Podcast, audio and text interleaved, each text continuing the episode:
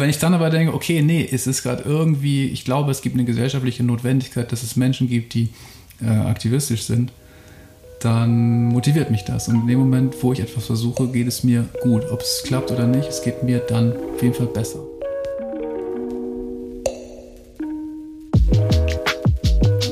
Hallo, ihr Herzensmenschen. Herzlich willkommen zu Ein gutes Gespräch, dem Podcast von Ein guter Plan. Ich bin Birte Filmer und spreche heute mit dem wunderbaren Musiker Enno Bunga über Verbundenheit durch Kultur allgemein, durch Musik, durch Aktivismus und so weiter. Für mich war es ein lustiges, ein schönes und ein tiefes Gespräch. Ich wünsche euch ganz, ganz viel Spaß beim Zuhören. Nehmt euch was mit.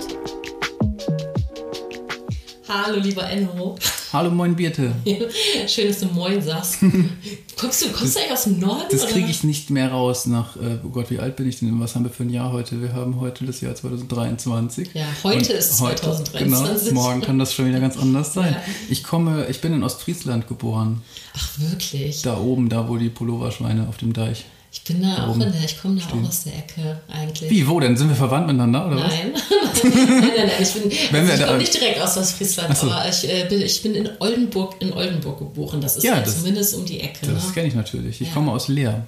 Ja. Leer in Ostfriesland. Und da ist es halt so, also no offense, aber da ist der Stammbaum immer so ein Kreis, kann man sagen. natürlich nur Spaß.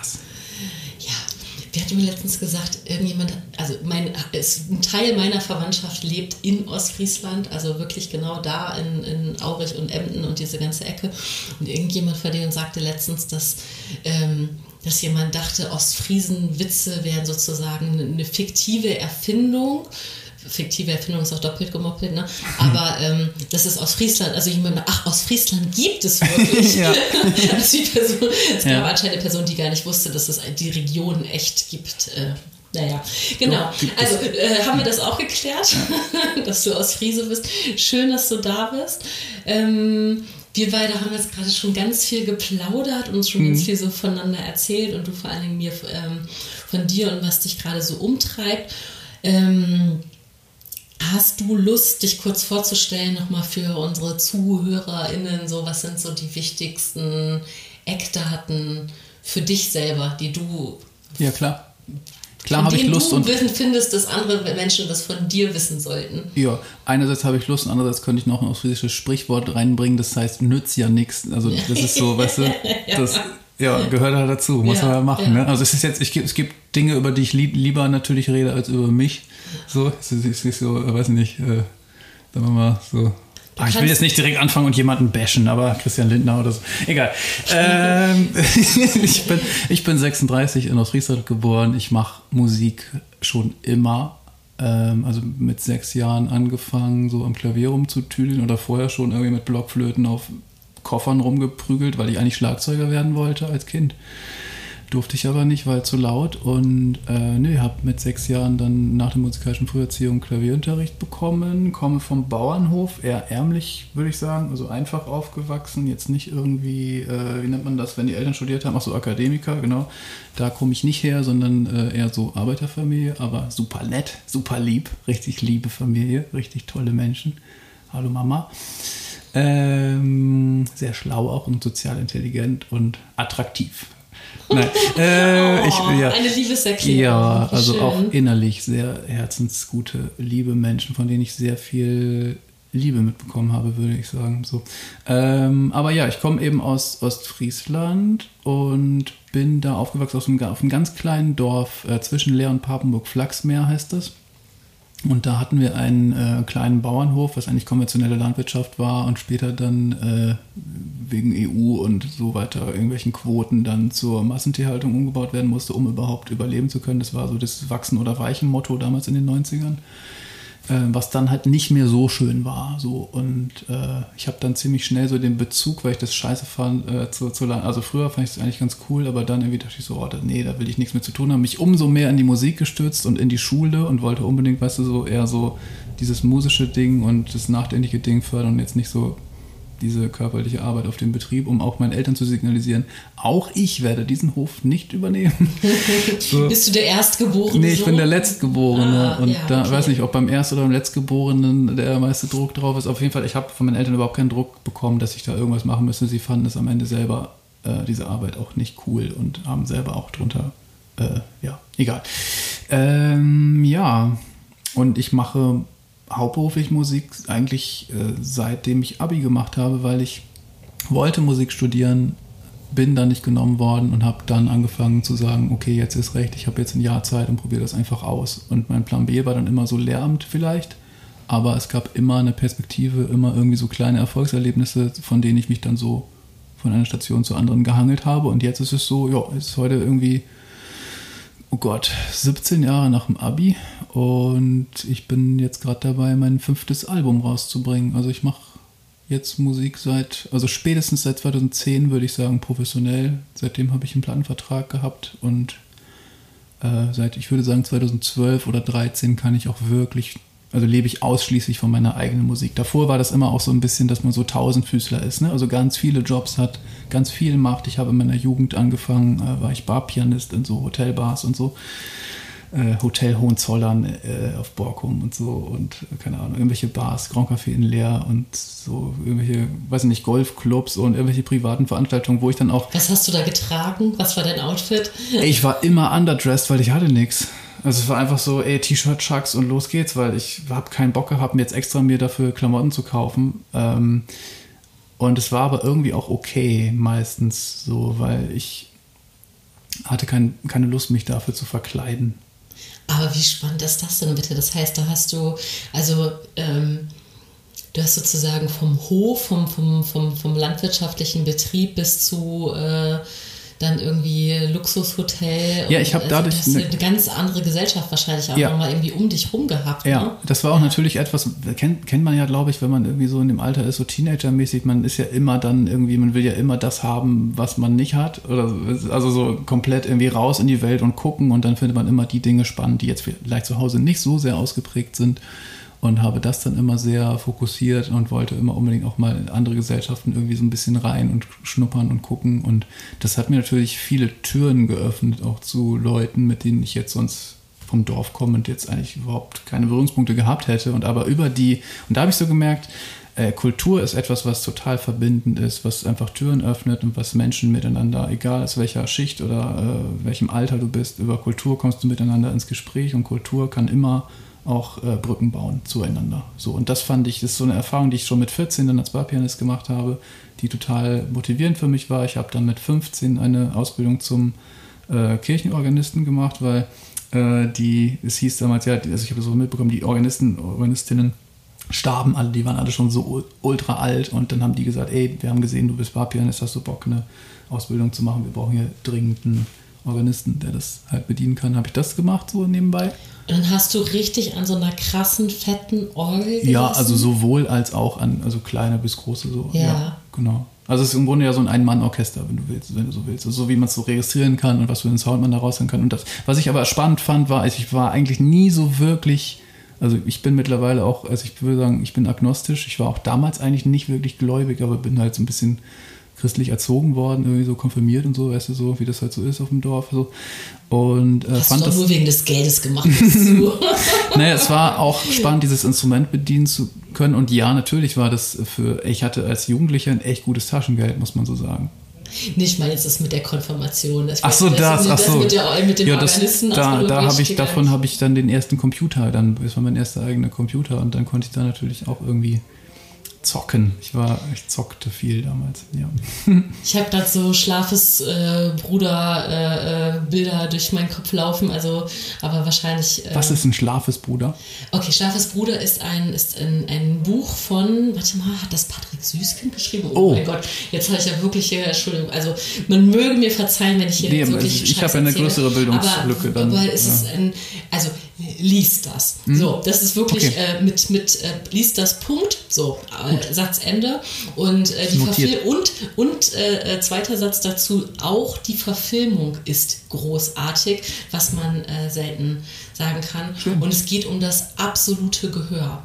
und Ah. ums Orgelspielen. Verstehe. So, mehr sage ja. ich nicht. Ja, verstehe. Ja, okay, cool. Genau, okay, geil. Und was, was bei mir aber so spannend war in der Zeit, war auch so, dass ich Bock hatte, so ein bisschen natürlich auch altersentsprechend da diesen, diesen leicht verstaubte Liturgie so ein bisschen aufzubrechen und mal auch die Gemeinde so ein bisschen zu fordern. Ne? Also, dass ich nicht nur jetzt einen Choral begleite, so normal, sondern dass ich in der dritten Strophe einfach mal eine Rückung gemacht habe, nochmal einen Ganzton oder eine kleine Terz höher, um zu gucken, ja Leute, wie hoch könnt ihr denn singen? Lass mal, weißt du, wie so beim Schlager am Ende, wo man nochmal einen Ton höher macht und so. Und ich irgendwie hatte ich so ein bisschen Bock drauf, das auch so ein bisschen spielerisch zu gestalten. Und dann war aber die Gemeinde auch sehr cool. Es gab irgendwie auch einen äh, christlichen Motorradclub dort und die wollten gern zu ihrem Jubiläum, dass ich dann irgendwie äh, zum Eingang dann Highway to Hell spiele. Und, ich, und der Pastor war so cool, gesagt hat darauf eine Predigt gemacht und habe ich halt Highway to Hell als Eingangsstück gespielt und so. Das war schon irgendwie relativ locker und lustig und trotzdem natürlich auch, ähm, wenn man das mit 15 schon macht. Ich habe dann auch viele Hochzeiten und Beerdigungen gespielt und die Beerdigungen waren immer für mich die bisschen ehrlicheren Veranstaltungen. Ne? Also man hat ja schon so ein bisschen gemerkt bei den Hochzeiten, glaube ich zumindest, dass man das manchmal so durchschauen konnte, wo ist hier wirklich eine tiefe Liebe und eine Verbindung vorhanden und wo ist es eher so, weil man das halt so macht. Ne? Und äh, bei den Beerdigungen war ich natürlich immer unfassbar ergriffen von den Lebensgeschichten und habe dann dazu ein bisschen auch äh, improvisiert so und versucht äh, musikalisch darauf einzugehen, auf das, was ich über die verstorbene Person dann erfahren habe. So und ja. Mhm.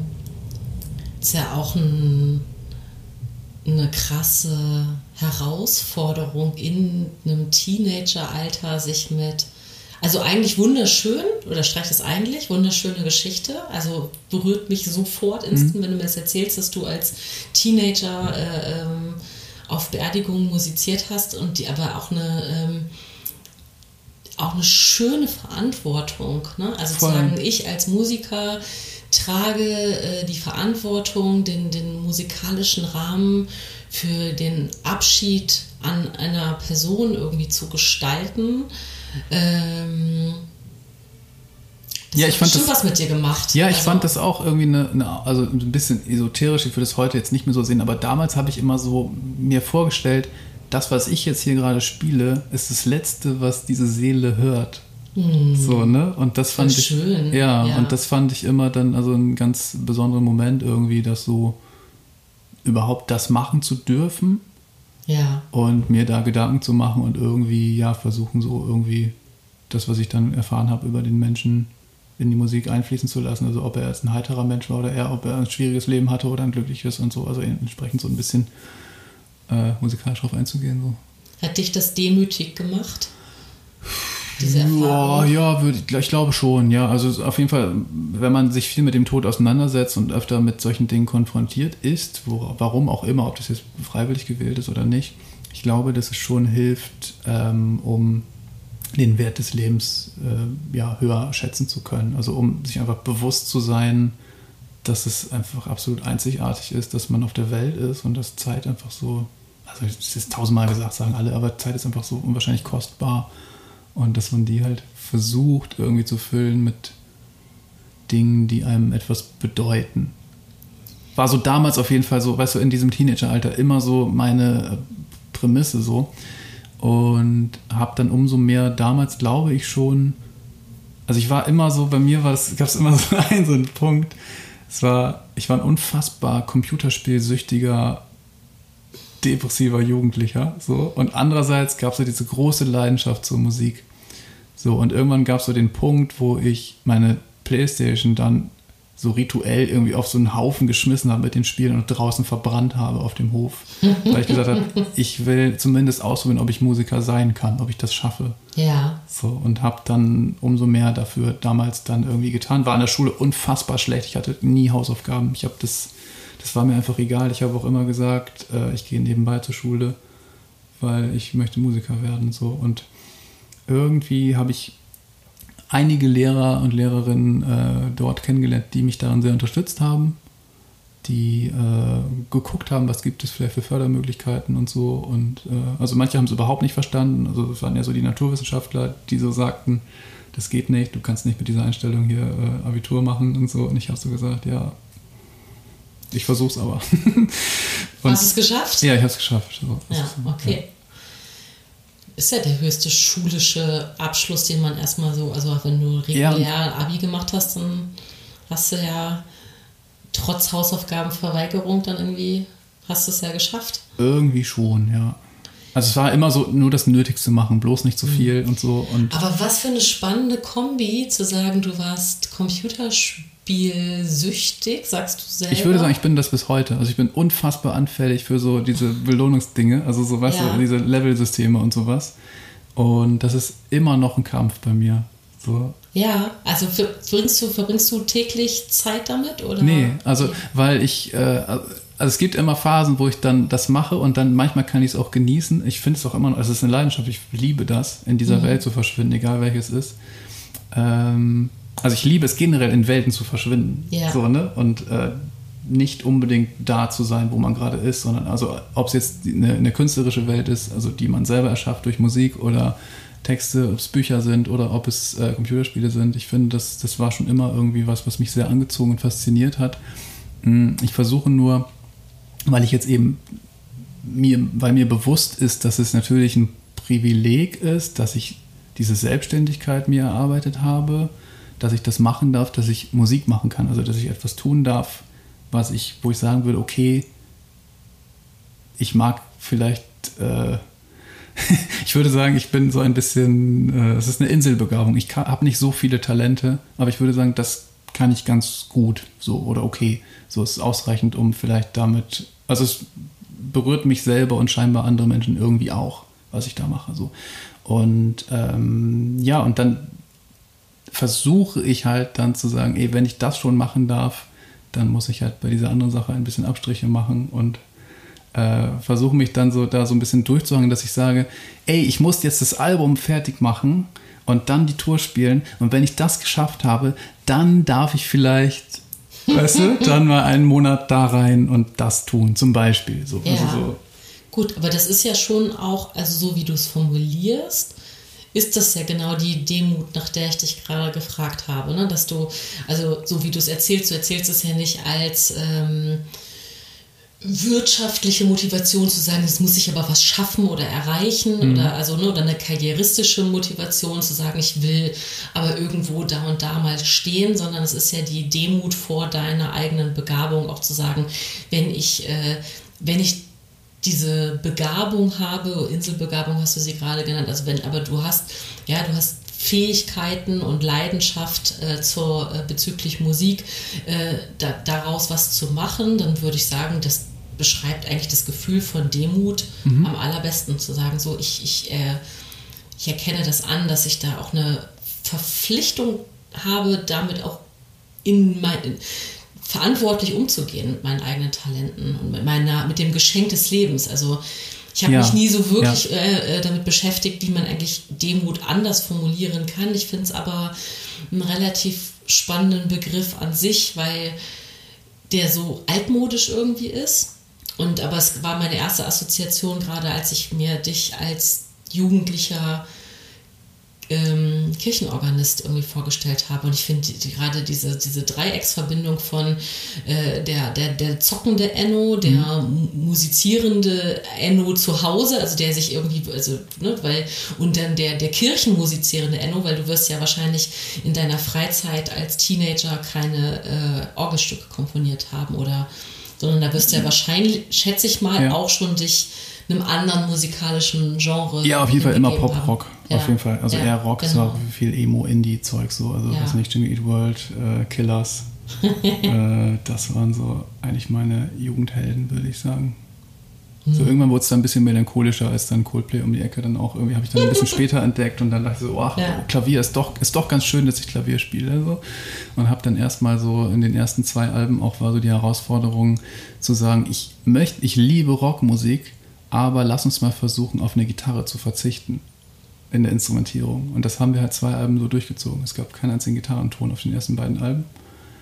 Ähm, und die Tendenz aber ist jetzt bei mir so, ich habe für mich so den Beweis erstellt, das kann man machen, das funktioniert. Aber ich liebe halt Gitarre. Und jetzt ist so wirklich beim fünften, also es war jetzt wirklich so, mit jedem Album kam ein bisschen mehr Gitarre rein.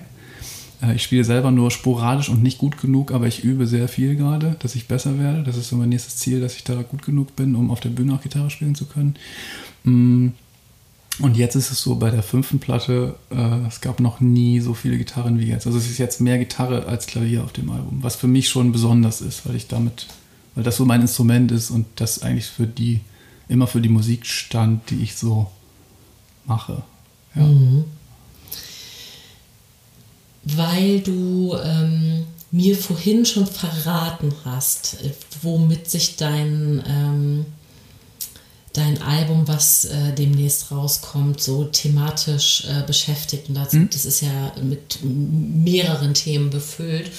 Und du auch gerade gesagt hast, du warst aber als Teenager äh, ein, ein spielsüchtiger, depressiver Teenager. Ist das etwas, was du dir selber diagnostiziert hast oder ist das irgendetwas, also darf ich dazu überhaupt nachfragen? Ist das zu intim? Du hast es einfach gerade selber so gedroppt, aber mhm. die Frage ist, äh, ist es okay, wenn ich da, wenn wir da nochmal hingucken, wie, was, wie du das, hast du das selber gelabelt? Hast du, bist du in Therapie gegangen? Hast du irgendwie eine ärztliche Diagnose bekommen? Also ich denke erstmal ist es okay, darüber zu sprechen, weil das ja mehr Menschen betrifft, als wir immer glauben. Und es ist auf jeden Fall so, dass es bei mir auch immer so episodenmäßig ist. Ne? Also es ist jetzt nie so, dass ich jetzt grundsätzlich sagen würde, ich bin ein depressiver Mensch oder sowas.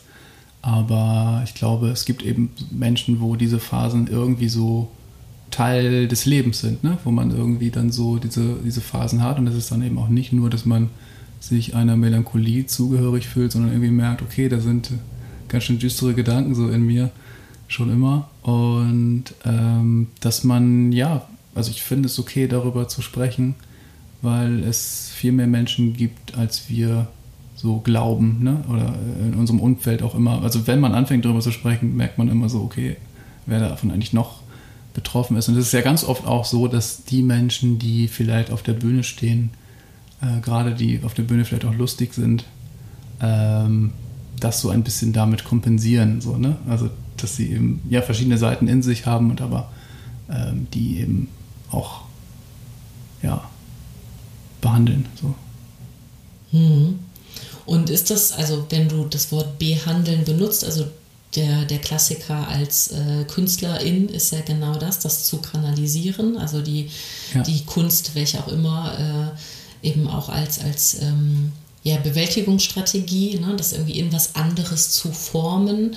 Ähm, aber ich wiederhole trotzdem nochmal meine Frage, bist, also bist du als Teenager, weil das interessiert mich einfach, ja. äh, äh, wenn ich mir vorstelle, dass du so äh, 90er oder Nuller Jahre äh, deine Teenagerzeit verbracht hast in Ostfriesland, ob es da eigentlich Access zu so äh, therapeutischen Maßnahmen Null. gab oder ob das irgendwas ist, was du sozusagen für dich im Nachhinein so labelst.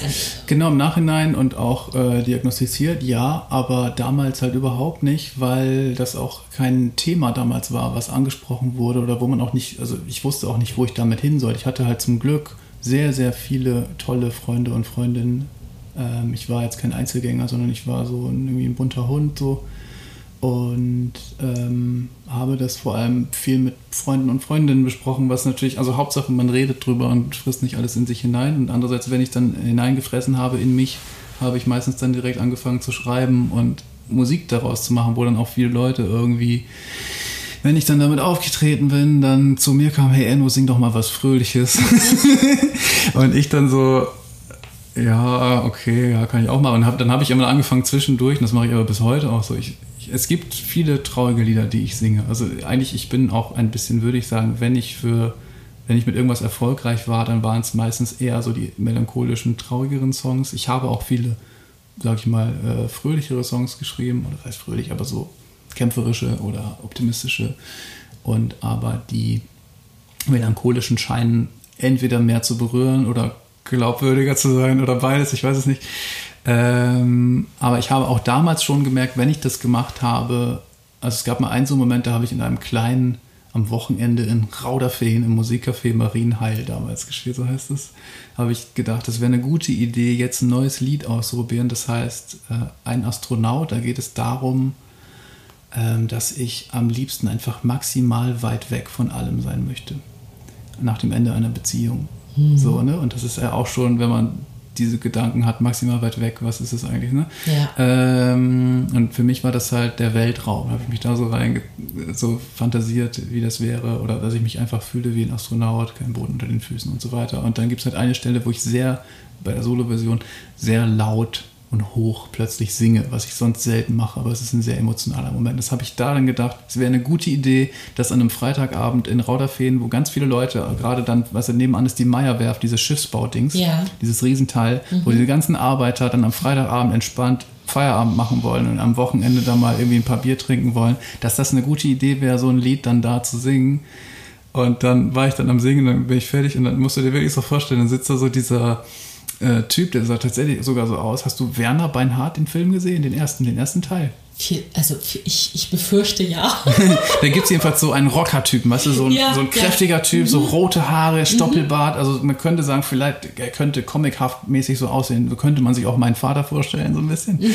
Äh, nur, dass er überhaupt nicht so aussieht, aber egal. Äh, und er sitzt dann da so, dieser Typ, und ruft so rein äh, in den Saal: Was hat er denn? Zahnschmerzen oder was? So, ne? Und das, das ist so ein bisschen die ostfriesische Mentalität, mit diesen Dingen umzugehen, was auch ein geiler Humor ist, und aber nicht öffentlich. Ne? Und danach war es aber dann so, nachdem ich das, also du, du stirbst halt diesen oh, Bühnentod, alle machen sich öffentlich über dich lustig, danach ja. kommen aber fünf Typen zu dir an ja. und sagen, ey, das hat mich total berührt.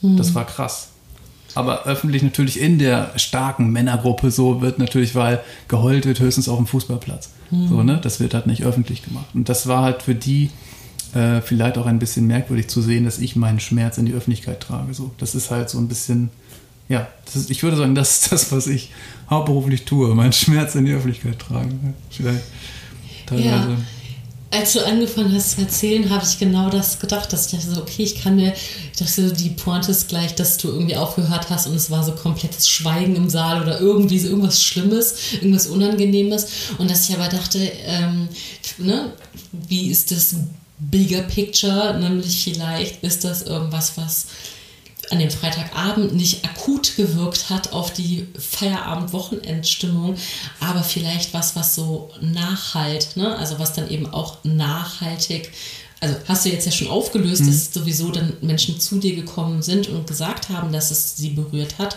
Aber es wäre sonst meine Mutmaßung gewesen, ob das nicht was sein kann, was vielleicht was man so mitnimmt, ne? was man sieht, was vielleicht sich Leute mitgenommen haben und irgendwie wirklich sehr, sehr unterbewusst abgespeichert haben als, als Möglichkeit, als Möglichkeit auch mit Dingen umzugehen. Ne? Das ist ja manchmal so, dass du, du kannst gefällig sein, kann man immer, ne? Mhm. so, also gerade wenn man das Talent hat. Also ich könnte nicht äh, gefällig äh, musizieren, weil mir das, weil ich kein Talent zum Musizieren mhm. habe und keine und weder Talent noch Erfahrung.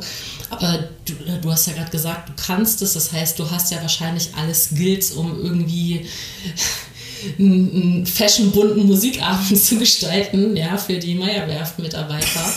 ähm, so, ja. und, und hast dich halt was getraut, ne? So, und, ähm, und, und äh, hast eben, ja, damals vielleicht dann schon für dich einfach auch äh, für dich selber unbewusst geprägt, was Enno Bunger als Musiker ausmacht. Mutmaße ich, wie gesagt, nur. Ja, ja könnte man so sagen. Also es, ich meine, das ist bei mir so, dass die Themen, ich muss gar nicht so viel nachdenken, worüber ich schreibe, sondern die, die kommen eigentlich dann eher so zu mir. Ich merke so, das ist gerade bei mir los, entweder persönlich oder das ist los gesellschaftlich, was in mir resoniert, wo ich drüber schreiben mhm. möchte und muss, wo ich dann so einen Drang verspüre, das zu tun. Hast du immer auf Deutsch geschrieben? Ey, die ersten Songs waren auf Englisch, aber in einem sehr, ich würde sagen, ja, also mein erstes Lied hieß How I Feel. Oh. Natürlich auch ein trauriges Lied. Es war eine, so eine sieben Minuten Power-Ballade. Oh Gott. Ja. ja. Ah, ich kenne diese, diese äh das war aber wirklich Vollblutmusiker sehr gut und äh, ich habe so schon im privaten Kontext diese Diskussion über, ähm, wie oft darf man eigentlich über die dreieinhalb Radiominuten hinausgehen äh, äh in, im Songwriting. Ja. Ähm, ja. nee, es war wirklich so damals, äh, ich war glaube ich 15 oder 16, ist das eines der ersten, ich glaube fast mein erstes Lied, was ich geschrieben habe. Hast du es noch im Kopf? Ja, ja, klar. Aber ich singe das jetzt natürlich nicht. Schade. Ähm, es war so nach meiner ersten, ich hatte meine erste Beziehung so in dem Alter, und habe mich so gefreut und ich war so verliebt und so happy und so glücklich und so ähm, träumen jeden Tag und lag im Bett rum und war einfach nur glücklich und dann haben wir uns öfter getroffen und dies und das und so und dann war das wunderschön und aber dann war das plötzlich vorbei und ich verstand das nicht. Also sie hat Schluss gemacht mit so einem Brief, so, ne? Und dann habe ich diesen Schmerz halt genommen und kanalisiert und mich direkt ans Klavier gesetzt und es kam direkt dieses Lied einfach raus und das hat, das war halt krass, ne? Dass das geht und da wusste ich so, ey krass, das ist, das hilft mir gerade. So, und ähm, ja, wir waren dreieinhalb Wochen zusammen. so, und dann habe ich dieses Lied geschrieben und dann habe ich das, ähm, ich, wir, sind, wir waren beide, sind zur Schule gegangen ähm, und dann habe ich organisiert, dass ich am Nachmittag in einer Schulaula, da stand der Flügel, dass oh ich da, es ist, es ist schlimm, ne? Es ist wirklich schlimm, was ich für ein scheiß kitschiger Vollidiot war oder immer noch bin wahrscheinlich. Ähm, und habe da dann natürlich Kerzen hingebracht und oh sowas. Oh das ist wirklich ganz schlimm. Und dann wurde sie von einer Freundin unter einem Vorwand dorthin und dann habe ich das Lied für sie gesungen.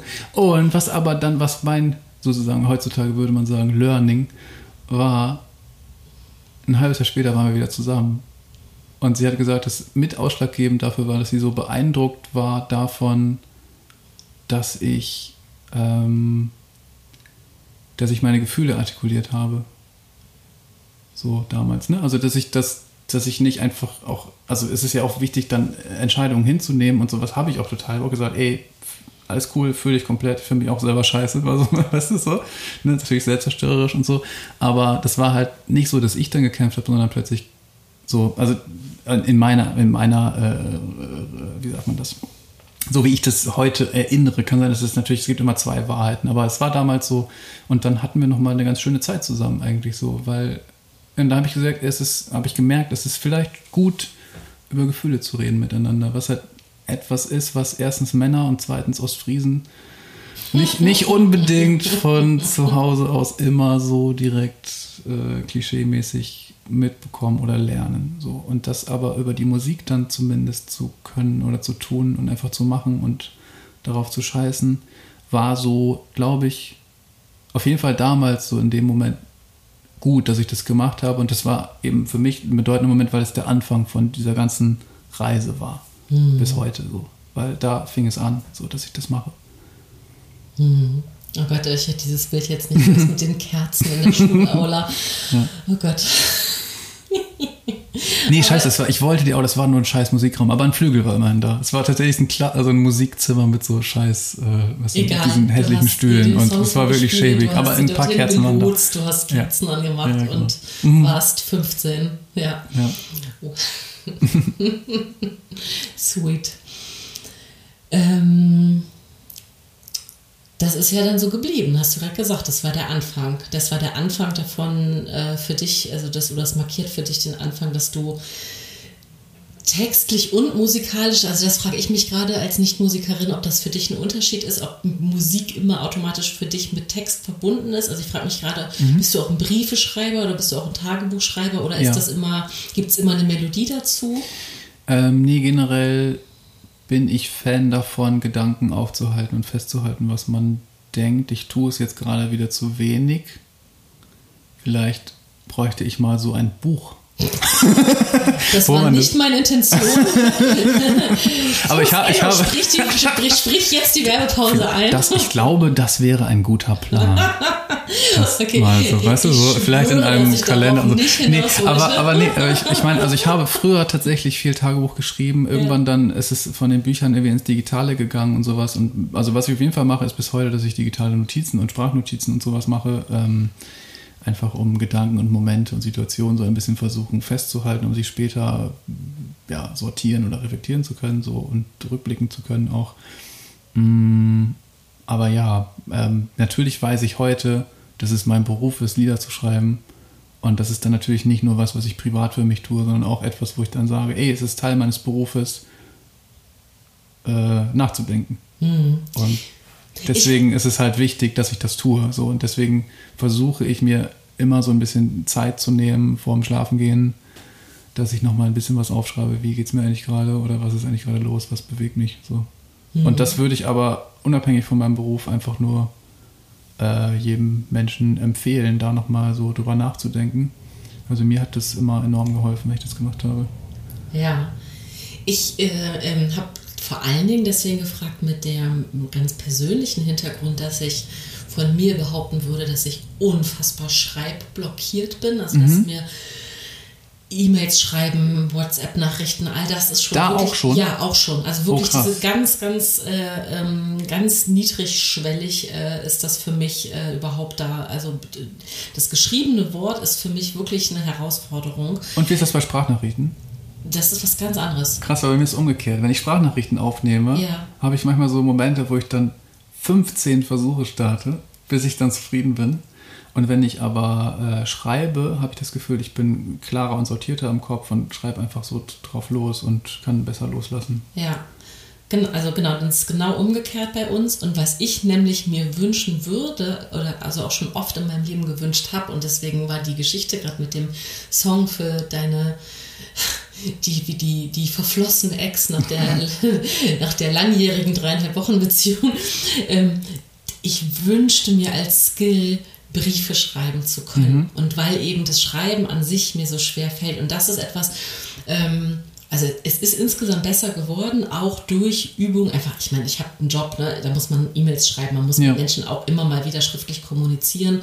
Und die Zeiten sind ja auch so, dass äh, man nicht einfach mehr irgendwo anruft. Ne? Also vor 15, 20 Jahren hat man viel eher generell auch in, in Business-Situationen einfach zum Telefon gegriffen ja. und hat Menschen angerufen. Heutzutage gibt es dafür, ist es ja fast übergriffig, sondern mhm. da macht man ähm, einen, Termin aus für mhm. einen Call. So, und dann sagt ja. man um 14, am Mittwoch um 14 Uhr sprechen wir. Man ruft nicht einfach unangekündigt an. Aber so bin ich noch sozialisiert und das ist mir immer glücklicherweise leicht gefallen. Also das hat mir vieles im Leben eher erleichtert, dass ich hm. gut und schnell mit Menschen in den Dialog komme, in den Gesprochenen. Und gleichzeitig ist es was, was ich total vermisse. Äh, Gedanken, die ich mir alleine mache und in, in, ruhigen und Reflexionsmomenten dann da niederzuschreiben, um sie anderen mitzuteilen. Und das fehlt mir total. Und wenn du das in Stichpunkten machst, ginge das?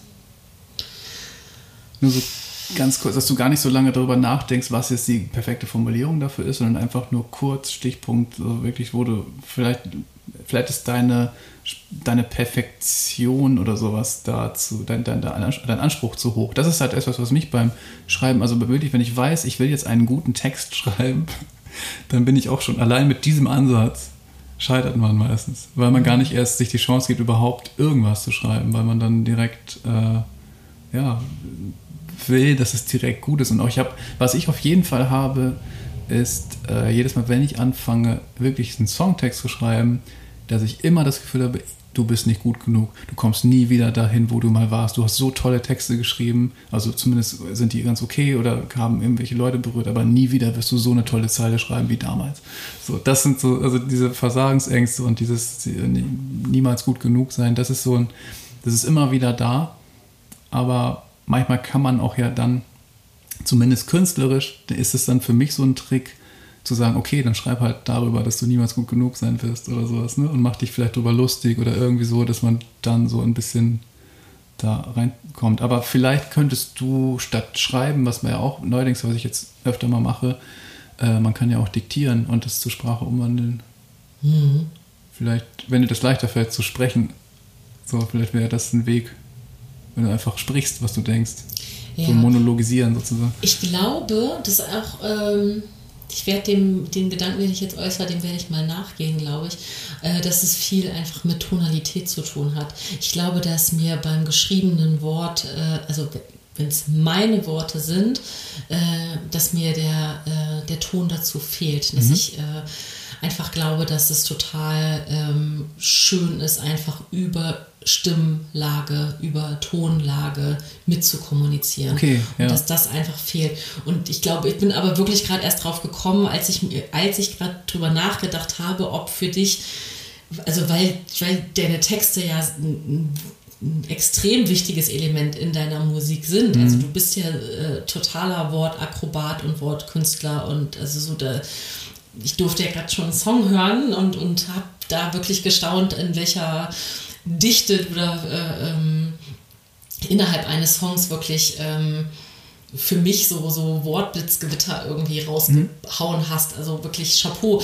Und, und, und gleichzeitig sagst, reden wir aber über Musik. So, und für mich ist Musik dann erstmal dieses, ne, wenn ich mir so meine MusikerInnen, Freunde so, so angucke, dann sind da eben die klassischen, ganz oft eben wirklich erstmal die Gitarristen dabei, mhm. ne, die dann wirklich erstmal irgendwie äh, an, am Ton arbeiten und dann vielleicht eher den Text dazu holen oder es irgendwie innerhalb einer Band irgendwie die gibt, die den, ähm, die halt die Musik vorgeben und die anderen den Text so und dass das bei dir sozusagen in Personalunion stattfindet, ist mir gerade einfach überhaupt so aufgefallen, dass es eigentlich zwei Skills sind, so dass du halt sowohl also für mich in meiner Wahrnehmung ja. bist du Musiker und Texter. Also ich trenne das gerade irgendwie, aber ich weiß gar ja, nicht, ob das aber macht. Ich würde, ja, ich sage mittlerweile, ich bin vielleicht Musikautor. So, ne? Ich schreibe ja selten jetzt, also ich habe zumindest jetzt noch nicht großartig irgendwas veröffentlicht, wenn ich jetzt nur textlich arbeite. Also natürlich mache ich manchmal irgendwelche längeren äh, Posts, wo ich irgendwas schreibe oder sowas, aber das ist ja nichts, was jetzt mal gedruckt wird oder so. Oder auch dafür nicht gedacht. Ähm, aber ja, ja, es ist, ich finde, das ist halt total wichtig, beziehungsweise war das von Anfang an so, als ich 2007 damit anfing, die Nische, die ich für mich gesehen habe, weil ich so, es gab viel Popmusik, so auch die irgendwie im Radio oder auch nicht dort, aber die, die stattfand deutschsprachig. Ich habe so gedacht, englischsprachig, es gibt so viel gutes Zeug, weiß ich nicht, ob ich da mithalten kann, weil ich auch damals echt eine beschissene Stimme hatte. Also wirklich ganz schlimm gesungen habe. Mittlerweile geht es einigermaßen. Ähm, aber ich konnte das gar nicht mit der Stimme transportieren, so, weil ich einfach noch nicht wusste, wie singe ich überhaupt, wie will ich klingen und das alles. Mm. Und dann dachte ich, okay, es gibt für mich eine Nische und einen Bedarf, äh, Popmusik zu machen, die, die, ja, die, die ein bisschen poetischer vielleicht ist, ein bisschen metaphorischer ist, ein bisschen versucht, ein bisschen mehr Tiefe zu haben, ohne dass sie zu kryptisch ist. Also das war mir auch wichtig. Ist mir auch immer wichtig. Ich bin selber jetzt nicht so der Fan von so super kryptischen Texten, die man nicht versteht. Ich möchte verstanden werden, aber ich möchte Wort, mit den Worten spielen, mit der Sprache spielen, äh, Redewendungen vermischen und sowas. Also im Grunde all das, was eigentlich seit Jahren auch äh, im, im, guten deutschen Hip-Hop passiert. So, wenn man sich irgendwie, keine Ahnung, äh, Dendemann, Peter Fox oder so anguckt. So, das ist halt genial, was die sprachlich machen, finde ich. So, und das war so meine Inspiration. Und habe ich aber gesagt, ja, das ist aber nicht meine Musikrichtung. Ich mache halt eher gefühlsbetontere Musik im weitesten Sinne so. Und habe so ein bisschen, ja, sprachlich mich an solchen Dingen auch in Roger Williamson orientiert, den ich sehr, sehr mag oder mochte damals, sehr viel gelesen habe. Ähm, ja, und aber es ist bei mir auch so, was mir halt leichter fällt, weil ich auch aus diesem aus dieser Angst, nicht gut genug zu sein und auch manchmal nicht loslassen können. Also auch diese Sorge, die, die du auch hast, im Schreiben nicht richtig anfangen zu können. Genau das habe ich auch manchmal. Und irgendwie hat es sich ergeben, dass ich eine total super gute Songwriterin kennengelernt habe, Sarah Maldun, und mit der schreibe ich jetzt eben auch schon seit 2000, glaube, also die ersten zwei Platten habe ich alleine geschrieben und dann ab der dritten ging es langsam los, dass wir manche Dinge zusammen gemacht haben und das letzte Album, das äh, vierte, ähm, das haben wir komplett zusammengeschrieben und das aktuelle, was jetzt rauskommen wird, auch. Das heißt, es sind äh, zwei Texter, zwei TexterInnen, mm, die okay. daran arbeiten und so. Wir pingpongen dann und äh, sitzen zusammen und hängen die Köpfe zusammen und denken nach. So. Und äh, meistens komme ich mit irgendeiner Idee, habe schon irgendwie einen Plan, was das Thema ist und sowas. Und dann äh, Musikvorstellung habe ich eigentlich auch immer schon, aber dann geht es so darum, dass ich loslassen kann, weil ich meistens verkrampfe an meinem eigenen Anspruch, weil ich ja einerseits will, dass es gute Texte sind, andererseits auch ein bisschen mittlerweile, also wenn ich für irgendwas meistens gelobt werde, öffentlich, dann sind es meistens die Worte, weniger die Musik. Also es ist meistens, also es ist automatisch so bei deutschsprachiger Musik, wenn du deutschsprachige Musik machst, es steht und fällt alles mit den Texten. Wenn die Texte nicht gut sind, dann verlierst du schon die Hälfte. Mhm. Es geht mir auch so. Also wenn ich ein deutsches Lied höre und der Text ist scheiße, bin ich raus. Dann kann die ja. Musik noch so spannend sein. Wenn ich, das, wenn ich das schlecht formuliert finde, kann ich auch nichts machen. Also dann, dann muss ich auch sagen, mach das bitte aus, ich kann mir das nicht anhören. weil Absolut. mir das dann zu platt ist oder zu stumpf oder so. Was nicht heißt, dass, also es kann mir auch immer passieren. Ich kann, also ich will gar nicht den Anspruch erheben, dass es das alles geil ist, was ich mache. Auf keinen Fall. Ich finde auch mittlerweile echt viele Sachen von mir richtig scheiße. Aber ähm, ich finde so, ja, das ist halt so das, wo ich versuche, irgendwie stattzufinden, wo ich für mich eine Marktlücke oder eine Nische sehe oder einen Bedarf sehe, diese Art der Musik zu machen. Und das ist so das, was ich versuche. Also wenn ich Songs schreibe, dann Songs, weil die Texte toll sein sollen. Weil die Aussage stehen muss, so irgendwie und verstanden werden soll und ja. ansprechend sein soll. Ja. Wobei ich jetzt einfach mein, also mein ganz persönlicher Eindruck von dir ist überhaupt nicht, dass du ähm, irgendwie darauf hinarbeitest, eine Nische zu bedienen, sondern du hast mir ja gerade schon so ein bisschen, also hast ja so ein bisschen den Werdegang deiner, deiner oder die Entwicklung deiner äh, Alben äh, erzählt und dass jetzt das fünfte Album rauskommt und da würde ich nicht sagen, du hast dieses Album geschrieben, um eine Nische zu bedienen, sondern dass das ja einfach völlige Herzensthemen sind. Also du, ähm, Voll, also produzierst, ich mein, du produzierst ja Texte, die du die in dir stattfinden und weil das Themen sind, die in dir stattfinden ja. und die auch lebensprägend sind. Oder? Genau, also mittlerweile ist ja auch super viel passiert. Es gibt jetzt so viele tolle KünstlerInnen in Deutschland. Es ist unfassbar, wie viele gute Acts es gibt. Also das, das, Niveau der Sprache ist viel, viel höher als noch vor 10, vor 15 Jahren, würde ich sagen. Also als ich angefangen habe in 2007, ähm, war das halt natürlich, es gab damals schon Element of Crime, es gab Dendemann, es gab Peter Fox, es gab äh, Wir sind Helden, großartig.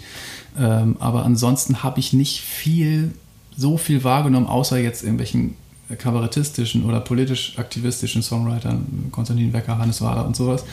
Ähm, ja klar, ne? also, also die, bin, die alten ich bin großen Songs so. wie die da aufgewachsen, also das ist jetzt, ne, also und was ja auch die Anfänge des, des deutschen Hip-Hop sind und dann dafür auch finde ich auch absolut, will ich gar nicht darüber urteilen oder sowas. Das ist einfach, nee, nee, habe ich dann auch super viel, aber viel gehört. Aber ich habe so für mich so in der Popmusik, also in der gefühlsbetonten Popmusik, ja. sah ich so in den Dingen, die es damals da gab, da habe ich so gedacht, oh, das könnte man eigentlich noch ein bisschen geiler machen. Irgendwie ein bisschen, bisschen künstlerischer, bisschen tiefer, irgendwie ein, weißt du, auch nach dem Vorbild von, weiß ich nicht, The National zum Beispiel oder Bob Dylan oder weißt du, so Leute, wo du im Englischen auch merkst, Alter, da ist richtig viel in den Texten drin und es ist eine total schöne Sprache und klingt jetzt nicht nur so nach Kalenderblatt. Ich möchte ein Gedankenexperiment mit dir machen. Okay. Wenn du jetzt in diesem Moment, in dem wir hier sitzen, mit dem Tag so, wie er bisher für dich verlaufen ist und mit dem Gespräch, wie es bisher verlaufen ist, ich jetzt sagen würde, lieber Enno, du musst jetzt in der nächsten halben Stunde hier einen Songtext kreieren.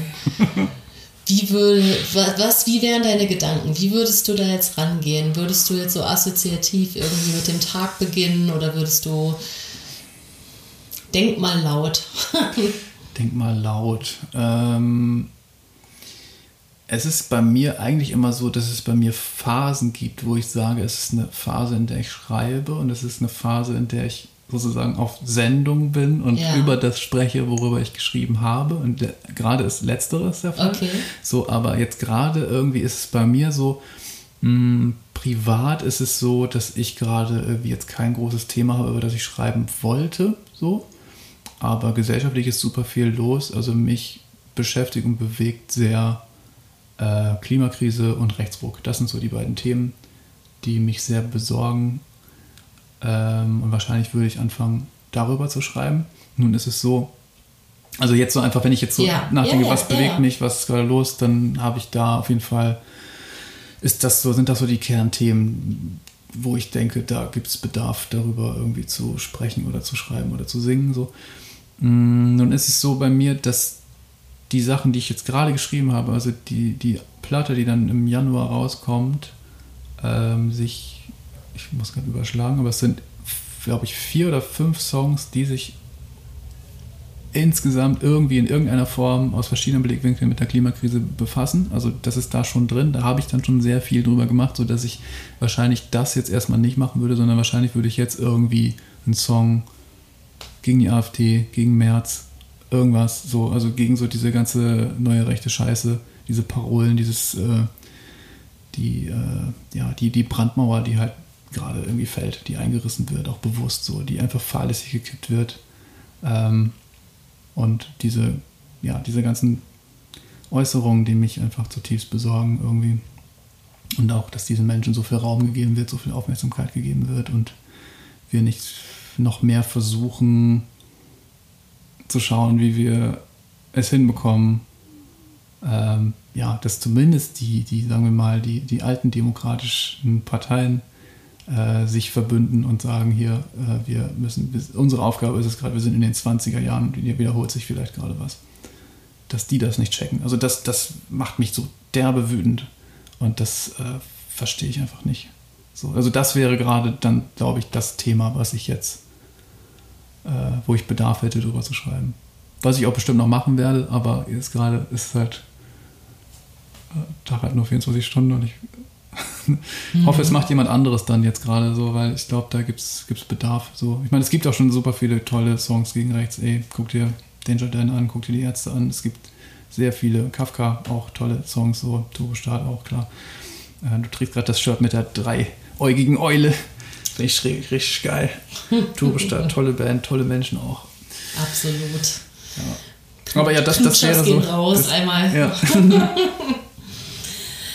Ja, also ähm, ich ziehe meinen äh, äh, imaginären Hut davor, weil äh, ähm, davor, dass du sagst, das wäre das, was du jetzt tun würdest, weil das eine ganz persönliche ähm, Lähmung ist, die ich tatsächlich empfinde. Ne? Also ich habe wirklich so das Gefühl, ich bin in so einem ähm, Frozen-Modus mhm. zum lustig, ich habe da total viel schon im Podcast drüber gesprochen, aber eben eigentlich eher in dieser ganzen äh, Persönlichkeitsentwicklung und, und, und Persönlichkeitsanalyse, dass es ja eben diese, diese, diese, diese äh, Modi gibt von Flucht und Angriff und eben von diesem Freeze, ja. so, ne? und, und die man so im Leben empfindet. Und jetzt äh, habe ich gerade das erste Mal die Assoziation, dass ich diesen Freeze eigentlich gerade fast auf auf äh, ähm, gesellschaftspolitische äh, Themen eigentlich so empfinde. Ne? Dass ich, ich glaube, das geht sehr vielen so gerade, ja.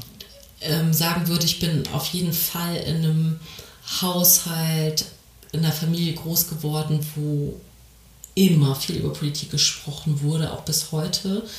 Das heißt, es gab auch angeregte Diskussionen, auch unterschiedliche Meinungen, also ne, in einem, innerhalb eines demokratischen Spektrums, aber trotzdem war ich dann immer eher die die kleine Punkertochter, die natürlich in der, wegen der Nähe zu äh, Gorleben und so dann schön auch ja. äh, schottern gegangen ist beim Castortransport und all cool.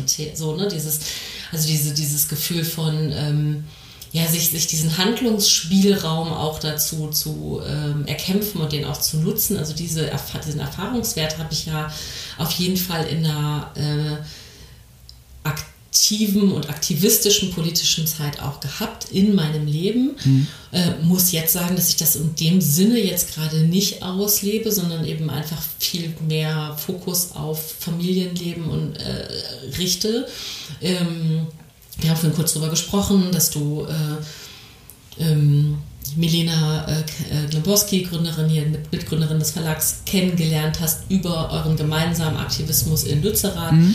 Ne? Und das sind alles, das ist einfach, ich habe, also auch davor ziehe ich meinen Hut. Ne? Ich einfach denke, ja, wir brauchen Menschen, die eben nicht so wie ich in diesem Freeze-Modus sind, sondern die wirklich ähm, aktiv sind, die ähm, aktivistisch sind, die ihre, äh, ihre Reichweite nutzen, ihre ja. Stimme erheben, aber eben auch ohne äh, Reichweite jetzt auf Social Media oder so trotzdem einfach für sich alleine als Individuum entscheiden, sich klar zu positionieren. Ne? Und äh, das hat mich gerade berührt, dass du das sagst, weil es mich daran erinnert hat, dass das etwas ist, was auch eine, ein zutiefst persönliches Bedürfnis eigentlich ist und was aber gerade so ein bisschen eingefroren, eingelagert ist, auch aus so einer Hilflosigkeit heraus. Ne?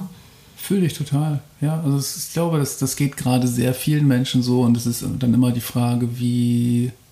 Also, erstmal ist es absolut okay. Äh, auf, also, finde ich immer, es gibt immer eine Zeit, wo man vielleicht Kraft hat, aktivistisch zu sein und vielleicht gibt es eine Zeit, wo einfach gerade persönliche Dinge darüber stehen, wo man einfach, ich habe keine Ahnung, wie es ist, eine Familie zu haben, ich habe keine Kinder oder so, ne? Deswegen, ich habe höchsten, aber sowieso von Grund auf allerhöchsten Respekt vor allen Menschen, die die Eltern sind, die äh, ein Kind haben und sowas. Und äh, ich bin ja manchmal mit meinem kleinen Leben schon überfordert. Und wenn ich mir dann noch vorstelle, dass ich irgendwie noch äh, ein anderes kleines Leben irgendwie äh, betreuen muss, Vollzeit, dann würde ich wahrscheinlich sehr, sehr viel weniger Zeit und Muße und Kraft haben, um das zu tun, was ich tue, dann noch so. Ähm, also im aktivistischen Sinne. Ähm, aber ja, die Frage ist immer so, wenn man irgendwie Zeit hat, dann ist die Frage, wie kriegt man es verwandelt, ne? diese, diese Ohnmacht zu einer Selbstermächtigung dahingehend, dass man sagt, ähm, ich kann auch was tun und ich, es hat vielleicht auch einen Einfluss, was ich mache und ich kann auch ähm, gesellschaftlich, jetzt nicht nur in meinem privaten Kreis, sondern vielleicht auch gesellschaftlich mich engagieren und äh, etwas mitgestalten. Und das ist halt was, was ich so total mh, hm, schön empfunden habe, als ich eben, weiß nicht, das war, ja, es war vor allem letztes Jahr. Das war ein sehr, sehr, für mich ein sehr aktivistisches Jahr. Ähm, also ich bin seit 2019 so bei Fridays for Future, so wurde ich angefragt, ob ich Bock habe zu singen, beziehungsweise habe ich denen ganz am Anfang eine E-Mail geschrieben und gesagt, ey, wenn ihr Musik braucht, ich bin sofort da, ich finde es so super, dass es euch gibt und dass ihr das macht und dass ihr endlich eine Reichweite hier zusammenbekommt für dieses wichtige Thema.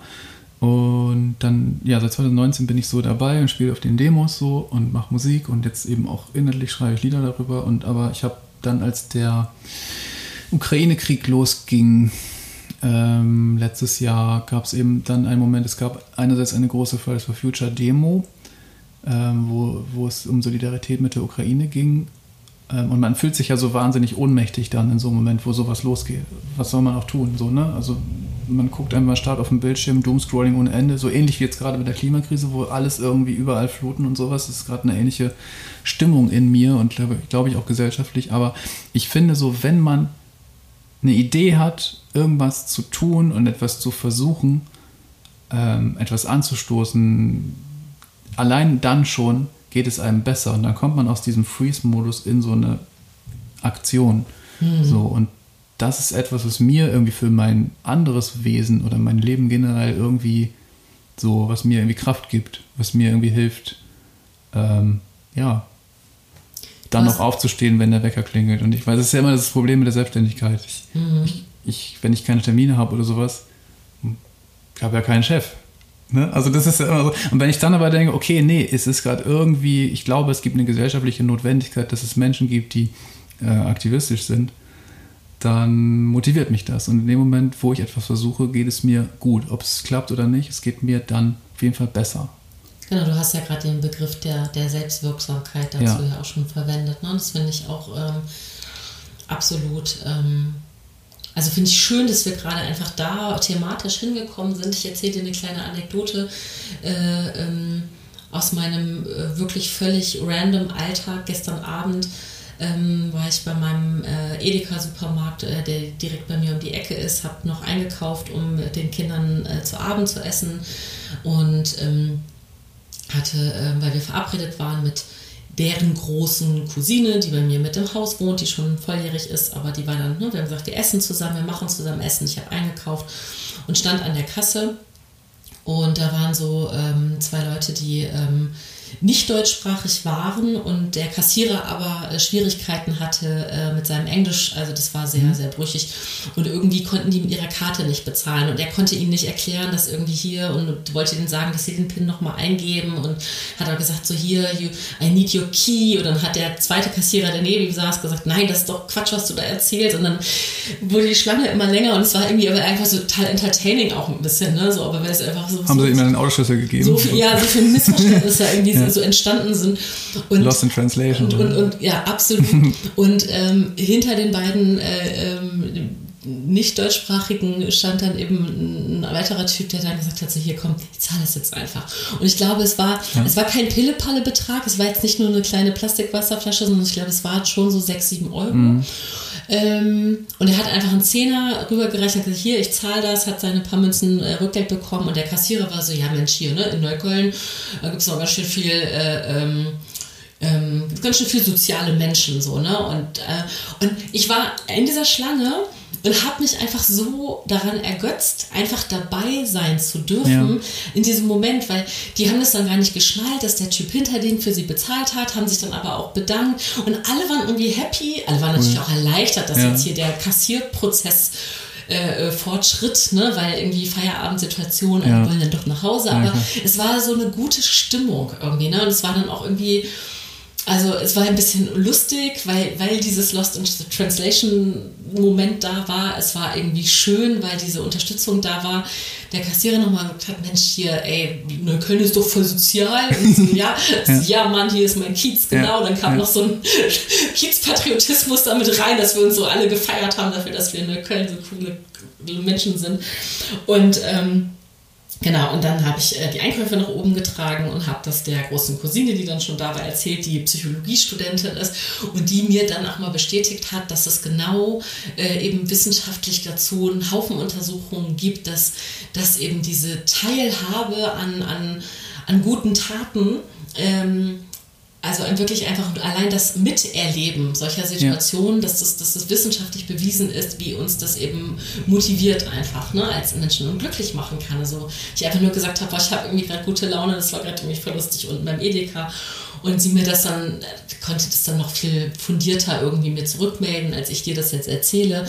Und ich glaube, dass das... Ähm, in den Zeiten, in denen wir uns gerade befinden, und ich glaube, wir haben da gerade ähnliche Vibes, ne? dass man sagt, so, boah, diese ganzen Nachrichten, die einen so wirklich auch lähmen können, ne? was, was, was passiert gerade irgendwie klimatechnisch auf diesem Planeten, ähm, welche Prozesse sind vielleicht auch unstoppable, also diese Ängste, die nicht nur wir beide entwickeln mhm. und haben, sondern eben wahrscheinlich viele Menschen und auch politisch in Deutschland so einfach ein ungutes Gefühl zu haben und zu sagen, ja, aber in dem Moment, wo ich in Handlung komme und wo ich auch vielleicht durch das Gefühl habe, auch von erstens von Selbstwirksamkeit, aber auch von Teilhabe, weil da geht es ja auch um so Gemeinschaftsmomente, ne? zu sagen so, ähm, ne? also Fridays for Future ist ja auch bewiesenermaßen etwas, was Menschen Hoffnung gibt, weil sie einfach an, aufgrund der Teilnahme an öffentlichen Demonstrationen einfach wissen, dass sie nicht alleine sind ja. mit ihren Sorgen und mit ihrem Aktivismus. Und dass es etwas total Schönes ist, auch gerade in Zeiten von also ne, vermeintlicher Digitalisierung und und sozusagen so. Nee, es gibt diese Momente und wir können daran teilnehmen, wir können Teilhabe, wir sind selber wir können uns das selber kreieren, wir können teilhaben, teilnehmen und wir können auch selber so aktiv sein, dass andere Menschen an unserem Aktivismus teilnehmen können. Das ja. ist gerade irgendwie so also ein kleines Mini-Plädoyer. Ja, also stimme ich dir absolut vollkommen zu. So, also ohne dabei ausblenden zu wollen, dass es natürlich ähm, auch ein Privileg ist, am Aktivismus teilnehmen zu können. So, ne? Also ja. es gibt einfach Menschen, die aus verschiedenen Gründen das nicht schaffen oder nicht machen können. Aber äh, ich kann das nur jedem, der sich das prinzipiell vorstellen kann, falls, aber ich meine, die Leute, die hier zuhören, wahrscheinlich eh alle irgendwie am Start sind so. Aber falls jemand unsicher ist, ich kann nur empfehlen, das zu versuchen, irgendwelche Steine ins Rollen zu bringen, so in der Hinsicht, dass man, wenn man das Gefühl hat, es müsste hier irgendwie eine Verbesserung geben oder hier könnte man noch was anstoßen oder so. Aber bei mir ist es ja immer nur im kleinen Bereich. Ich mache das halt im kulturellen Rahmen, dass ich irgendwie versuche, Menschen, KünstlerInnen irgendwie zusammenzubringen oder sowas für Veranstaltungen oder so, für Demonstrationen, für Konzerte, Benefizsachen und so. Ähm, aber das ist, äh, das motiviert mich irgendwie, das dann zu sehen. Und ich, letztendlich ist es ja so, ich bin ein unfassbar, äh, ich bin konzertsüchtiger Mensch. Das ist halt irgendwie Musik, ist halt so, es klingt scheiße, aber Musik ist halt mein Leben. Wenn ich Musik höre, wenn ich eine Phase habe, wo ich viel Musik höre, geht es mir viel besser psychisch, als wenn ich das nicht tue. Ähm, und ich merke eben auch so, dass es viele Menschen gibt, natürlich, die äh, zu meinen Konzerten kommen und wo ich dann auch merke, dass es total schön ist zu sehen, was Musik auslösen kann. So, mhm. Und bei mir ist es ja ein bisschen so, nun mache ich relativ melancholische Musik und ich singe über viele Themen, die eher so ans Herz gehen, ähm, dass es, äh, ja, dass, dass ich oft in meinem Publikum dann, dann stehen da einfach irgendwie, weiß ich nicht, ich habe jetzt neulich äh, ein so ein Solo-Konzert gemacht, äh, also bald gibt es wieder Clubkonzert auch mit Band und so, aber gerade so eins der letzten Konzerte war ich habe ähm, Solo gespielt beim Open Flair Festival, was ja eher so ein Rockfestival ist und sowas. Und da habe ich aber, da gibt es eine kleine Bühne, ähm, den Namen gerade vergessen, achso, das E-Werk heißt es. Ähm, so ein kleiner Raum, passen so 400, 500 Leute rein und sowas. Der war halt so voll, 500 Leute stehen da so eng an eng draußen, 1000 Grad und drinnen noch mehr irgendwie so, ist ja wirklich so eine Sauna. Und ich singe halt meine Lieder und die Leute singen mit und haben aber so, sind am Weinen dabei. Ne? Und wenn ich halt so über eine sehr tiefgehende Freundschaft wie in Ponyhof singe oder über den Tod singe wie in Konfetti, so, ähm, dann ist das, finde ich, also ich merke das bei mir immer, es ist eine absolute Befreu Befreiung, loslassen zu können, also Tränen laufen lassen zu können. Mhm. So. Und das schaffe ich meistens nur mit Musik. Und wenn ich dann selber merke, dass, äh, dass ich das manchmal schaffe, dass das auf meinen Konzerten passiert, dann ist das für mich ein riesen Glücksgefühl zu wissen, oh krass. Und das ist für mich dann so eine riesen Motivation, das zu machen und das größte Kompliment, wenn das so passiert. Also ja, ich würde so ein bisschen sagen, ähm, dass ja, ich, es gibt so Bands, die wollen Leute zum Tanzen bringen und ich versuche eher Leute zum Heulen zu bringen. So. Weil das einfach ein inneres Tanzen ist. Auch. Also es gibt ja auch ein Glücksgefühl des Heulens, so beim Heulen manchmal. Also es ist ja ein, ein vielschichtiges Gefühl. Es ist ja nicht nur Trauer, sondern es ist ja immer irgendwie mehrdimensional. Und wenn man dann dazwischen noch irgendwie noch einen Witz irgendwie reinbringt und sowas und dann so dreidimensionales Weinen finde ich total geil. Das ist, irgendwie, finde ich total schön. Und das ist auch also das, darauf wollte ich zurückkommen. Ähm, dieses Weinen habe ich manchmal auch, wenn ich auf, äh, ja, wenn ich auch so, wenn ich, wenn ich Gemeinsamkeit oder Solidarität erlebe auf mhm. Demonstrationen oder sowas. Mit wildfremden Menschen, die sagen, ey, so geht's nicht weiter, wir müssen jetzt hier was tun und so. Und das gibt es eben einerseits äh, bei Demos von, weiß ich nicht, Klimademos, Fridays for Future, habe ich das mehrmals erlebt, aber auch zum Beispiel als ähm, äh, wir letztes Jahr, es war wirklich eine WhatsApp-Gruppe aus irgendwelchen Hippies und bekloppten Leuten, die halt gesagt haben, wir müssen jetzt ein großes Spendenkonzert für die Ukraine am Brandenburger Tor machen. So, mhm. und da bin ich irgendwie reingerutscht und war so ein Teil davon und irgendwie alle haben so ihre Telefonbücher zusammengetan und plötzlich hatten wir das geilste, also echt ein krasses Line-up und auch tolle Leute, die dann wieder weitervermittelt haben. Und da war so ganz, ganz interessant zu sehen, was zu schaffen ist, wenn alle sich zusammentun und ihre Kräfte so bündeln. Ne? So, und ja. das war sehr, sehr beeindruckend. So. Mhm. Ich möchte noch ganz kurz darauf äh, zurück, dass du, es klang für mich gerade fast ein bisschen so, als würdest du dich dafür rechtfertigen, hm. dass du Menschen zum Weinen bringst und sagst, ja, das sind ja auch Glücksgefühle. So, weil wir hier in einem Achtsamkeitsverlag ja. sitzen, möchte ja. ich nochmal betonen, dass äh, alle Gefühle äh, äh, gute Gefühle sind und dass das was ist, was ich auch, auch erst wirklich im fortgeschrittenen Erwachsenenalter für mich gelernt habe oder auch immer noch lerne, ne? dass eben äh, Wut ein Gefühl ist, was ein mich über etwas informiert in meinem Leben, dass Trauer ein, ein wichtiges Gefühl ist ähm, ne, und, und dass man das gar nicht, äh, das muss man gar nicht gegenrechnen. Mhm. Man muss die, die, die Tanzmusik nicht gegen die Weinmusik äh, äh gegenrechnen, sondern, sondern genau das ist ja das Spektrum, was einfach abgebildet wird und, und äh, ich glaube, egal welchem welches Genre an Musik man irgendwie gerne hört oder, oder wie auch immer sich angehörig fühlt, ähm, gibt es, glaube ich, auch in jedem Genre sogar irgendwie äh, alle, alle Momente von, von, also das ganze Spektrum an Emotionen, was man dazu empfinden kann. Man kann ja auch zu unfassbar wütender und aggressiver Musik ja auch gute Laune bekommen. Absolut. Oder man kann auch. Äh, Hast du die Idols schon mal gesehen? Habe ich nicht. Ähm, oder neulich ah, hatte ich. Aber warte ganz kurz, ich, ich, ich bringe noch den Satz zu Ende, dann, dann darfst du.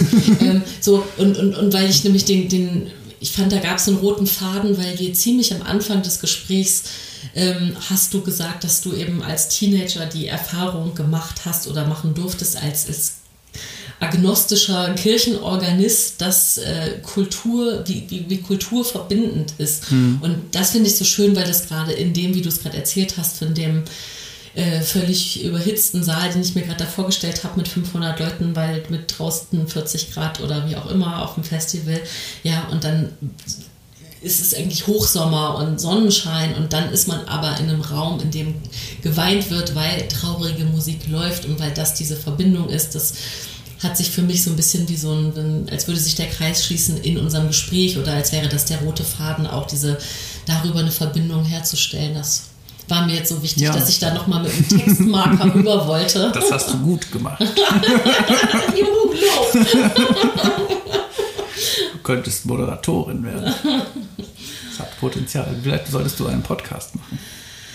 Ja, du wirst es nicht glauben, aber es ähm, gab diese Sehnsucht danach schon bevor es Podcasts gab, weil mich, ich bin schon ewig und drei Tage Fotografin, mhm. ja, also wirklich seit über 20 Jahren. Crazy. Und wenn mir diese ja relativ Standardfrage irgendwie gestellt wurde, ja, was wäre denn sonst dein Plan B oder was würdest du denn sonst noch gerne machen in deinem Leben? Da habe ich, glaube ich, schon vor 18 Jahren gesagt, so ja, ich könnte mir irgendwie sowas wie Radio oder so gut vorstellen, ja. als es noch ja. keine Podcasts gab. Ne? Und es hat ähm, lange gebraucht, bis ich das äh, wieder rausgekramt habe. Ja. Hast du auf Domian geguckt früher? Nicht oft. Also ich habe den schon gerne geguckt ja. und ich finde den auch bis heute gut. Ne? Ich mag, also ich finde das bis heute ähm, einfach eine große Leistung von Menschen, ähm, so zuzuhören, zuhören zu können, dass Menschen sich öffnen. Also mein ja. absolutes Lieblingsbuch auf dieser Welt ist Momo.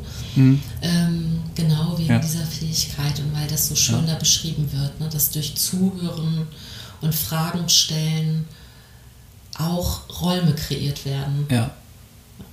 Das ist schön, dass du das, äh, also ich bin ein riesen Michael Ende-Fan. Ja. Und wo wir kurz bei Literatur sind, also es ist nicht von Patrick Süßkind, äh, es, er hat nicht Schlafesbruder geschrieben, sondern der hat das Parfum geschrieben. Ähm, aber mir fällt trotzdem äh, der Autor oder die Autorin nicht ein. Aber ich möchte, weil es, halt, okay. es, es lief nämlich die ganze Zeit ja. so top, top, top, ja. wie so, wie so äh, wenn, du, wenn du angerufen wirst, während du in einem Telefonat bist, äh, klopfte dieser Gedanke Vielleicht so war es Felix Salzmann. Nein, meinst ja. du? Ich weiß es nicht. Googelt es selber oder ich, äh, wahrscheinlich wissen es ganz viele Menschen und denken jetzt, oh Gott, naja. Anyways.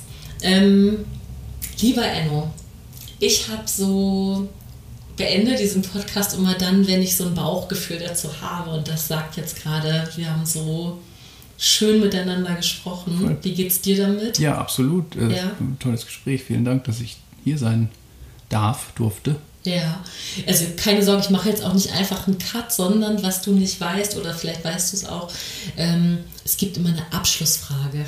Hm. Wusste ich noch nicht. Ja, bei dir darfst du auch, äh, darfst auch singen, wenn du willst. ähm, in meinem Intro, äh, wenn ich das Intro einspreche, ist der, der, der Satz, bevor das Gespräch beginnt, ist immer, äh, nehmt euch was mit. Meine Frage an dich ist, ob du spontan für dich jetzt sagen kannst, was du mit aus diesem Gespräch nimmst. Für dich. Oh, ich bin immer ganz schlecht in sowas, dann mich zu entscheiden, was es das ist. Das ist auch so? Mehrfachnennung möglich. hm, ich nehme mit, dass es immer gut ist, sich zu öffnen.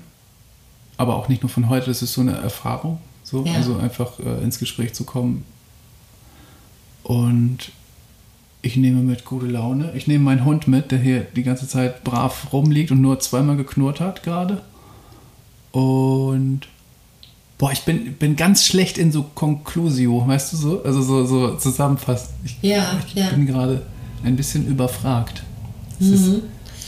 Wenn du möchtest, kann ich mit dir einfach, ich kann ja mal sagen, was ich für mich mitnehme. Vielleicht, mhm. Und wenn entweder belassen wir es dabei oder wenn du möchtest, ergänzt du noch. Ähm, ich bin total froh, dass wir ähm, über diese, diese äh, Trennung von, von Text und Musik in deiner Kunst gesprochen haben, weil ich für mich eben nochmal gemerkt habe, dass das, weil das für mich so ein persönliches Thema ist, auf dieser, dieser äh, Schreibblockade so rumzukauen und dass das so ein, so ein Wunsch ist, einfach. Ähm, ja. Du musst kurz schnipsen, weil es hat an der Tür geklingelt. Und, genau, da möchte der Hund auch was zu sagen. Wir begrüßen den. Das ist Emma auf Instagram, Emma der Pudel, wenn ihr sie ja. mal sehen wollt. Ja. Aber bist du auch einer der Menschen, die für ihren Hund einen eigenen Instagram-Kanal gemacht ja, haben? Ja, aber es ist auch so, man muss da nicht mehr gucken, man kann sich einfach das Cover angucken der letzten Singles oder das, ja. sie ist tatsächlich das Maskottchen, sie wird auf meinem Albumcover drauf sein. Ja, sie okay. ist, weil äh, es ist einfach, ich habe ein Bild gehabt von mir und eins von ihr, dachte ich, ja, sie ist schöner und äh, verkauft sich bestimmt besser und hängt man sich lieber an die Wand. Aber jetzt habe ich dich unterbrochen. Du warst bei Text und Sprache. Trennung genau, von Text, Trennung von Text und Sprache, genau. Trennung von Musik und Sprache. Genau, und dass wir über, dass wir darüber gesprochen haben, dass ich für mich zum Beispiel jetzt nochmal erkannt habe, dass das vielleicht dass es eine Option sein könnte, dass es an der, der äh, an der Tonart liegt und so. Ähm, das finde ich schön. Ich bin dir total dankbar ähm, dafür, dass du wirklich einfach aus deinem, deinem Leben erzählt hast und dass du, dass wir eingestiegen sind mit deiner Geschichte als Kirchenorganist, weil ich auch da wieder diese Ver die Verbindung, die ich gerade schon hergestellt habe, ähm, zu, zu äh, Verbindungen von Kultur, aber wir haben es ja auch, äh, wir konnten es ja auch schon mit dem Aktivismus an sich verknüpfen, nämlich das Gefühl von Gemeinschaft. Und dass das was, was ganz Zentrales ist, irgendwie zu gucken, für einen selber auch in der eigenen Reflexion, wo bin ich Teil einer Gemeinschaft, mhm. die mich auch trägt. Ne? Also, und das muss eben ja überhaupt nicht Familie sein, das muss nicht der Freundeskreis sein, das muss nicht das berufliche Umfeld sein, es kann eben auch ein aktivistisches Umfeld sein, das kann auf einem Konzert sein, wo man gemeinsam zur selben Musik weint im selben Raum. Ja. Und dass es diese ganzen Räume und Verbindungen gibt und dass man da für sich selber auch mal so spüren kann, wo bin ich denn verbunden mit anderen Menschen Vielleicht war ich sogar verbunden mit den anderen paar Leuten in der äh, Edeka-Schlange gestern, einfach mhm. weil wir uns so gemeinsam daran erfreut haben. Und das ist ja das Schöne, wie schnell sowas passieren kann, genau. dass man sich verbunden fühlt mit Menschen, ja. die man gar nicht kennt. So, ne? Und ich glaube, das ist der ausschlaggebende Grund, warum wahrscheinlich du das hier machst, diese Gespräche führen. Ja. Und es ist auch der entscheidende Grund, dass ich angefangen habe, Kultur zu machen und mich auf eine Bühne zu begeben, weil ich es liebe. Es ist auch absurd, aber ich finde es wunderschön, mit fremden Menschen in äh, Kontakt zu kommen. Also irgendwie so, also natürlich auch nicht immer, ja. aber so, ja, ein, etwas zu teilen. So, ja, genau. Also eigentlich ist man ja eher so, hau ab, lass mich in Ruhe, wie geht's? Nee, halt die Schnauze so. Aber nee, eigentlich mag ich das total gerne und äh, hm. bin so ein bisschen auch wie mein, mein Hund, der sehr offen auf Menschen immer zurennt. Ja. Und so, ja. Ja, nee, das finde ich, also das ist eine schöne Konklusion, das auf den Gemeinschaftsgedanken runterzubrechen, alles über alles, was wir heute gesprochen haben. Voll. Schön. Das war sehr, sehr schön mit dir, Enno. Fand ich auch. Vielen, vielen Dank, bitte. Ich danke dir auch. Danke, danke, danke. Ihr Lieben, danke, dass ihr bis hierhin zugehört habt. Vielleicht konntet ihr euch heute in dem Gespräch wiederfinden oder habt Lust, selber das Gespräch mit euren Mitmenschen zu suchen. Hier im Verlag gibt es Big News. Das große Buch der Selbstreflexion ist da. Es ist ein richtiges Arbeitsbuch zum Reinschreiben mit 100 Techniken aus der Welt der Achtsamkeit und Psychologie. Entwickelt von der großartigen Psychotherapeutin Lena Kuhlmann zusammen mit einem guter Plangründer Jan Lehnertz. Auf der Website von Ein guter Plan findet ihr einen Einblick ins Buch. Den Link dorthin findet ihr in den Show Notes. Ansonsten möchte ich mich bei euch bedanken für alle lieben Nachrichten, Feedback und weiterhin freuen wir uns natürlich über jedes Abo und Bewertung des Podcasts. Alles Liebe für euch, bis übernächsten Freitag, eure Birte.